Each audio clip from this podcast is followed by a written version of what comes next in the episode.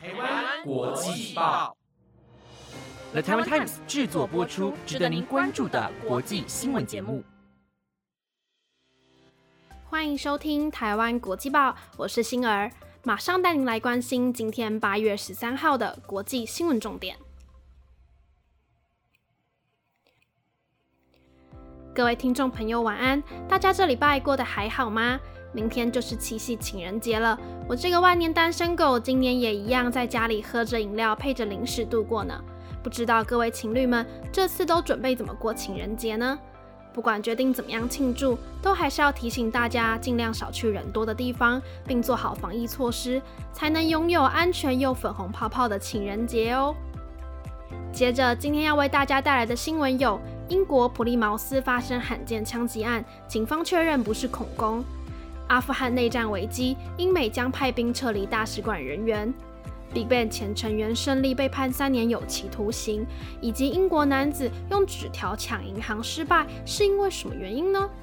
欢迎大家跟我一起听到最后哦。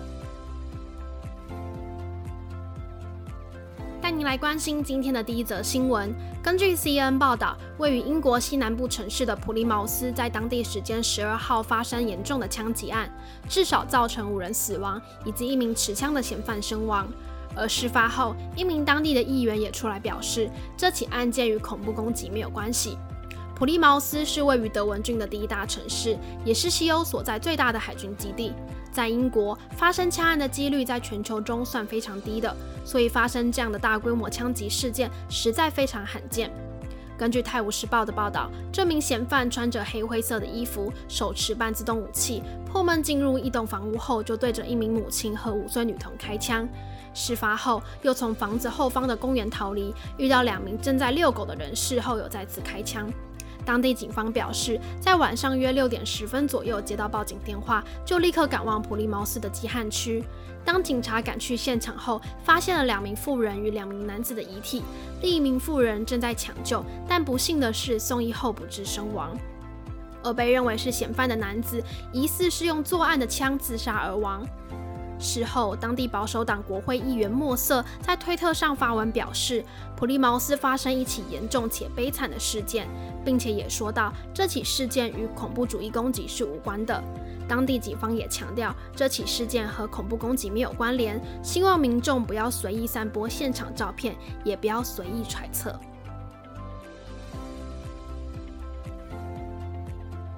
在昨天的新闻里有提到，塔利班攻陷阿富汗多个城市，政府均无法有效抵挡。今天来为您持续跟进内战的相关消息。阿富汗的局势动荡，塔利班在短期内迅速攻下阿富汗的多个省份。美国当地时间十二号，国防部表示，为了协助美国驻喀布尔大使馆的人员撤离，预计增派大约三千名的美军前往阿富汗。而英国政府随后也表示，将调派六百名去协助英国国民撤离。根据美国驻克布尔大使馆的网站公告，呼吁美国公民应尽快搭乘商业航班离开阿富汗，并提到因为局势的安全性以及人力的缩减，所以协助的能力有限。不过随后，美国五角大厦就发布了暂时增派军队协助的消息，而五角大厦发言人科比也说到，将会在未来两天内进行第一波部署行动。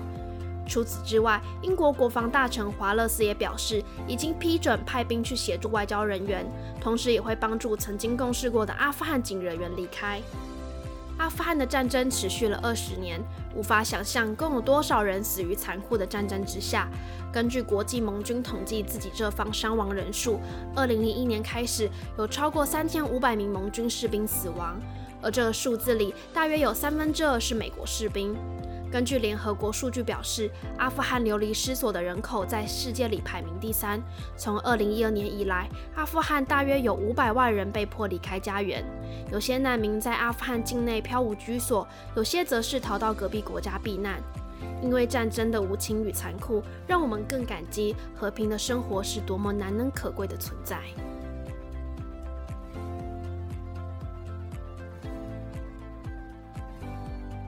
带你来关心南韩乐坛的最新消息。BigBang 前成员胜利在2019年因为性交易、惯性违法赌博以及违反外汇交易法等九项罪名而被起诉，到了今年8月12号才在军事法庭上完成判决。胜利当庭羁押，并宣判三年的有期徒刑，以及大约新台币三千万元的罚金。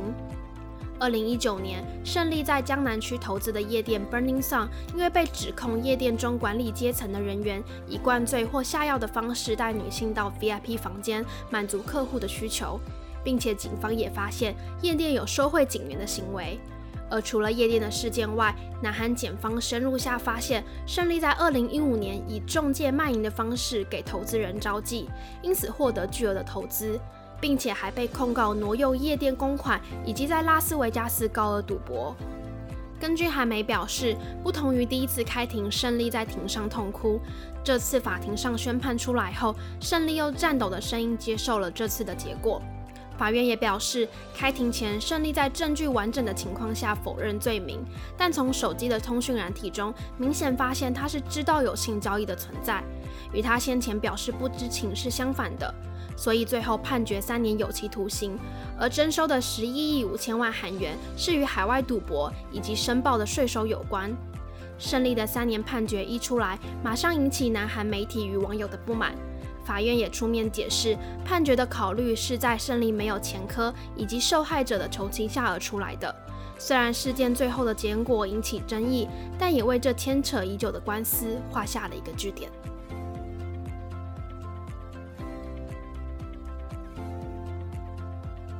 接着带您关心，近日阿根廷遭遇严重干旱，导致国内粮食运输主要的河流水位下降，并间接造成农产品出口大量的减少，也同时影响物流成本的上升。更有一名气象学家表示，这样的情况有可能一直持续到明年。阿根廷的玉米生产量占全球排名第三，同时也是全球最大出口大豆、牲畜饲料的国家。饲料主要都是出口到欧洲以及东南亚地区。根据路透的报道显示，因为巴西南部是巴拉纳河的源头，从2019年开始，巴西就持续出现干旱的问题，而今年是三年以来最严重的一年。这一年，巴拉纳河只有正常降雨量的百分之五十而已。长期减少的问题对河流影响非常大。而因为巴拉纳河的干旱，导致阿根廷境内的港口城市圣菲省的罗萨里奥的水位下降。阿根廷有百分之八十以上的农产品都是从这个地方运送的。水位的下降也影响到物流成本的上升，许多货物都必须改用陆运的方式运送到其他港湾出口。对这样极端现象，联合国气候变迁问题小组发布的报告显示，是因为气候的变迁导致极端气候频繁出现。若是无法好好正视气候异常的问题，可能会使地球产生无法挽回的结果。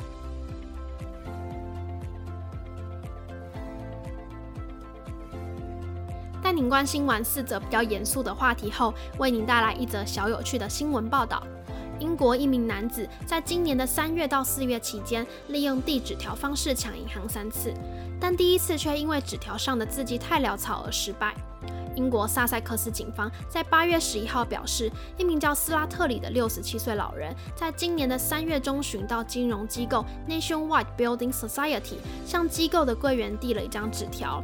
并在纸条上写着：“柜台隔板无法阻挡他拿到十英镑和二十英镑，并且让他考虑考虑银行里其他的客人们。”但是因为纸条上的字迹实在太潦草了，导致柜员一时之间没有理解到纸条上的内容。无奈下，想抢劫的斯拉特里只好摸摸鼻子离开了银行。等到他离开不久，那位银行柜员才缓过神，发现纸条上是要抢劫的意思。直到三月底，没有成功的斯拉特里再次犯案。这次他汲取上次的教训，将笔记写得更加清楚，因此成功获取大约三千英镑的现金。尝到甜头的他，在四月初到 NetWest Bank 抢劫，结果银行人员主动出击，将他赶出银行。而斯拉特里也被警方锁定后，成功逮捕归案。